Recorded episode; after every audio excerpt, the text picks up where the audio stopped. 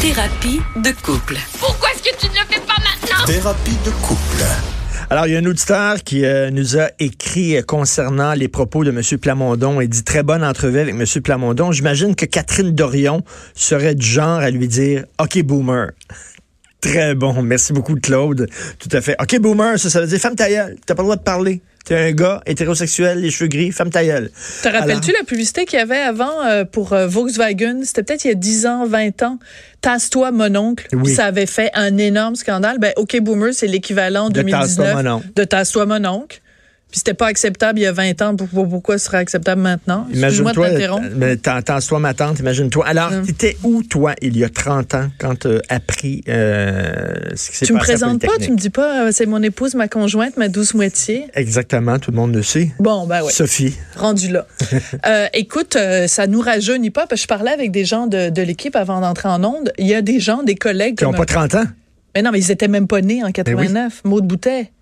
Je l'adore, elle était même pas née en 89. Euh, écoute, en 89, j'étais née, j'avais euh, quelques années et euh, j'étais, en fait, j'avais 24 ans et j'étais jeune reporter dans la salle des nouvelles de Radio-Canada. Et cette journée-là, j'avais congé. Et à un moment donné, le téléphone sonne chez moi et euh, c'est la salle des nouvelles et ils me disent euh, il y a une tuerie à Polytechnique. Euh, Viens-t'en, on, on t'envoie dans un des hôpitaux où il y a des blessés qui sont euh, qui sont reçus. Puis moi, je capote parce que mon frère étudie à Polytechnique. Donc, je raccroche le téléphone de Radio-Canada, je pogne le téléphone, j'appelle ma mère en disant Maman, il y a eu une tuerie à Polytechnique. Ma mère part à pleurer parce qu'elle a peur qu'il soit arrivé quelque chose à mon frère. Donc moi, je pars, je m'en vais dans un hôpital à Montréal où on recevait des blessés. Et pendant toute la soirée, j'avais pas de nouvelles de mon frère. J'avais pas de nouvelles de. On, on savait pas. Il faut se replacer dans le contexte. En 89, là, les téléphones cellulaires, c'est des espèces de grosses patentes lourdes. Puis c'était pas tous les reporters qui en avaient.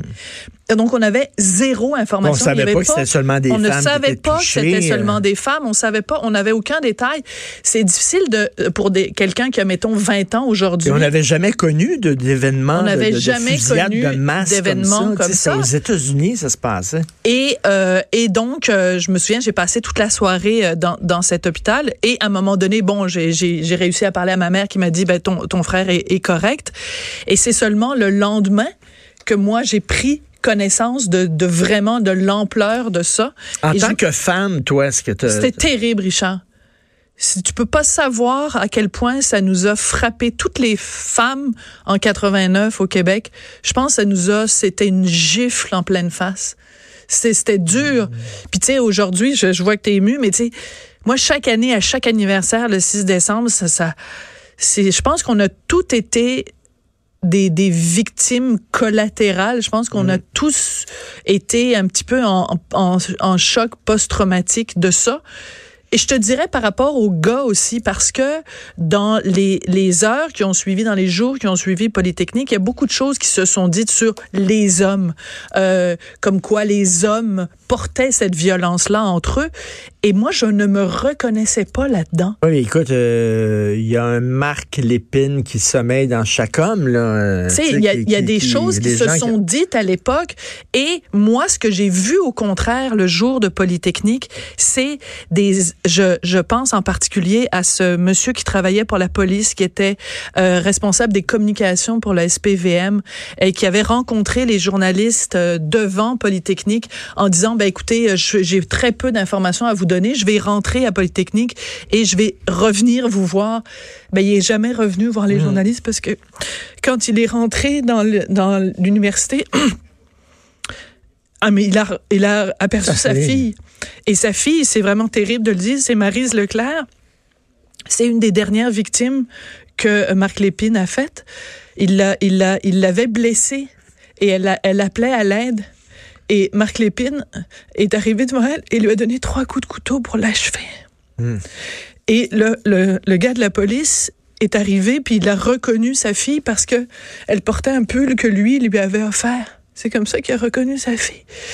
Et moi, pour moi, Polytechnique, c'est des hommes courageux, des hommes qui se sont sentis coupables de pas avoir pu aider les Mais femmes. T'imagines les, gars- les gars, puis c'est épouvantable pour les femmes, bien sûr, c'est, ce sont les premières victimes, puis c'est, c'est épouvantable.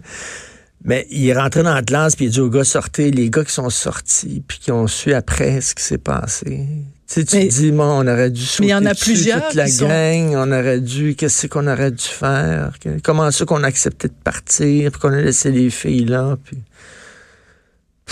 C'est, c'est incroyable. José euh, Boileau euh, euh, a écrit euh, un a écrit un, un livre qui s'intitule Ce jour-là, puis je pense que tout le monde devrait le lire.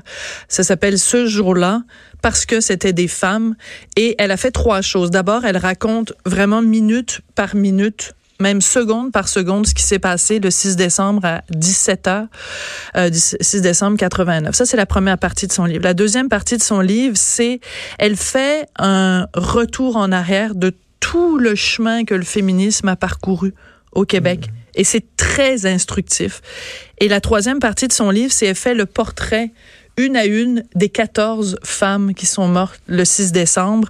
Euh, elle, a parlé à des amis, des parents, euh, des, des, des, des survivants et tout ça. Et c'est extrêmement touchant. Et je pense que ce livre-là, euh, devrait, tout le monde devrait le lire parce que, que- ça permet de mesurer vraiment l'ampleur de ce drame-là. Est-ce que tu es d'accord avec moi? Et là, je marche sur des œufs et je mets des gants blancs, mais je le dis parce que l'émission s'appelle Politiquement Incorrect. Est-ce que tu es d'accord avec moi que je trouve le féminisme au Québec, puis Dieu sait que c'est important, puis Dieu sait que c'est un mouvement important, puis mais c'est perdu un peu, se perd un peu là. C'est comme euh, on, on commence là, à, tu sais, à s'enfarger les fleurs du tapis. Là. Puis tu sais, c'est-tu vraiment le, le gros problème là, des, des relations entre hommes et femmes? C'est-tu la langue française? C'est-tu la parité là, dans, dans les shows de musique? Puis tout ça, tu sais, on devrait là, mettre l'accent et mettre nos énergies pour combattre la violence contre les femmes. Puis tu sais, la- la- la- le vrai sexisme. Le vrai sexisme, puis écoute, il y a quelques temps, perd oui, ben, là-dessus, je suis d'accord avec toi dans une certaine mesure parce que je pense qu'on peut pas dire le féminisme au Québec parce qu'il y a des féminismes au Québec. Il y a pas toutes les féministes au Québec parlent pas de la même voix. Je pense qu'il y a toute une, diversité justement de de femmes et d'hommes qui se prononcent euh, là-dessus. Mais tu sais, récemment à l'émission à Cube, j'ai fait euh, une entrevue avec euh, deux chercheuses qui ont fait justement de la recherche sur l'excision au Québec. T'entends jamais les féministes québécoises, euh, puis encore, tu vois, même, je fais l'erreur en disant les féministes, mais disons les, les féministes les plus euh, audibles. Celles qui sont sur la place publique, qu'on entend constamment.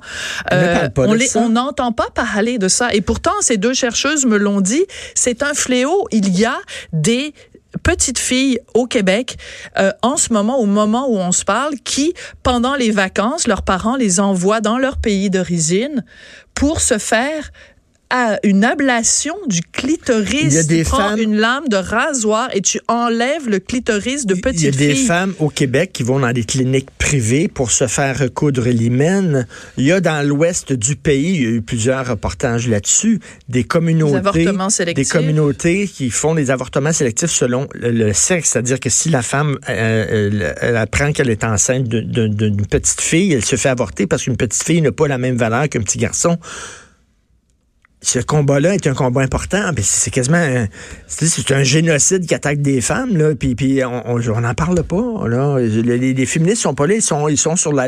il faut dire autrice et non auteur. Puis, c'est- Mais c'est-à-dire que je pense que tu peux, tu peux mâcher de la gomme puis marcher, marcher en même temps. Je pense que tu peux, comme féministe, te- combattre les injustices à différents niveaux. Je pense que pour certaines féministes, en fait, le fait d'avoir de, de dire autrice au lieu d'auteur, c'est important.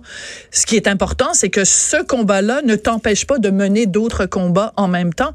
Ce combat-là peut être légitime en autant qu'il n'occulte pas d'autres combats trouve- qui le sont aussi. Et la, la chape de plomb de on veut pas être raciste nous empêche de nommer certains problèmes. Là, là, je te dis, les avortements sélectifs, l'excision, tout ça, ça touche. Sud-Est asiatique. C'est des, des- des communautés culturelles.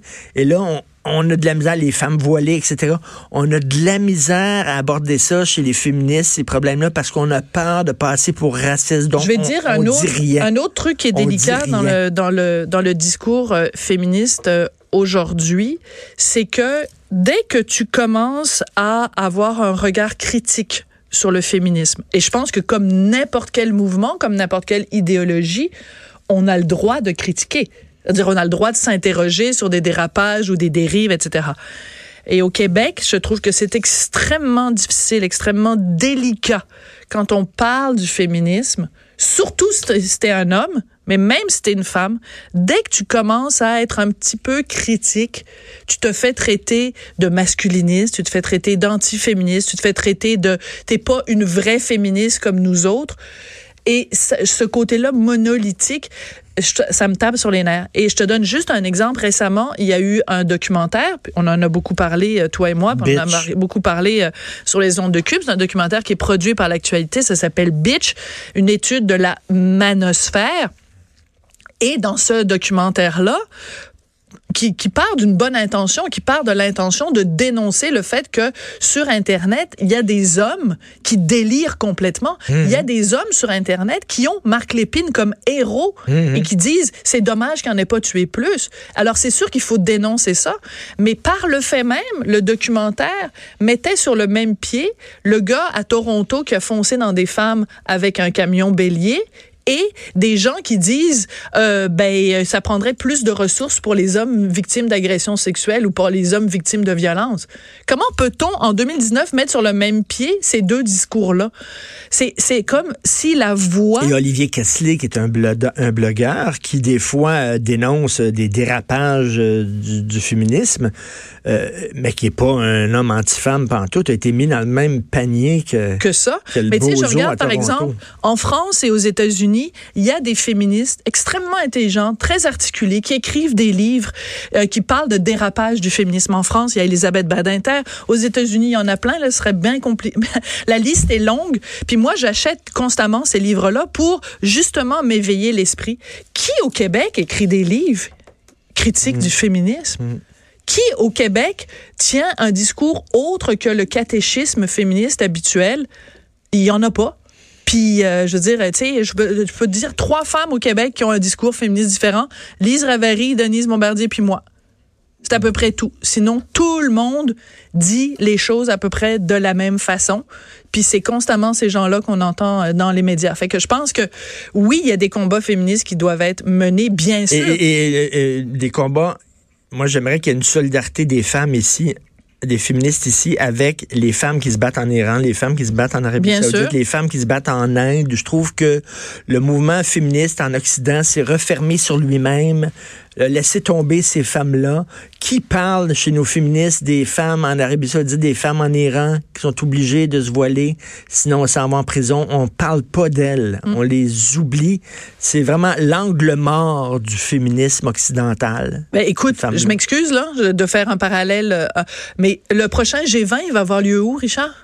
En Arabie Saoudite. En Arabie Saoudite, c'est dégueulasse. Je m'excuse, là. C'est un pays qui traite les femmes comme de la merde. Ben, de toute façon, regarde comment ils ont traité Khashoggi euh, et ben comment ils traitent Raif Badawi. Mais de toute façon, c'est un scandale que l'Occident ferme ses yeux à ce point-là sur les exactions qui sont commises en Arabie Saoudite. le G20, les pays les plus industrialisés au monde, vont aller se réunir en Arabie Saoudite. C'est un scandale. Et concernant Polytechnique, je veux rien dire quelque chose. C'est aussi nous autres à élever nos, nos petits garçons euh, dans le respect des femmes. Bien que, sûr. Que nos, nos, nos, petits garçons euh, respectent les femmes. je, je suis fan de mon petit gars, moi, c'est un petit gars sensible. Il est gentil, il est sensible. il est très sensible, il est très fin, il est très doux, puis c'est comme ça qu'il faut euh, élever nos garçons aussi. Comme faut leur apprendre, faut leur apprendre à respecter les femmes. Merci beaucoup. Merci. On t'écoute euh, tantôt. Merci beaucoup Sophie, vous écoutez politiquement incorrect.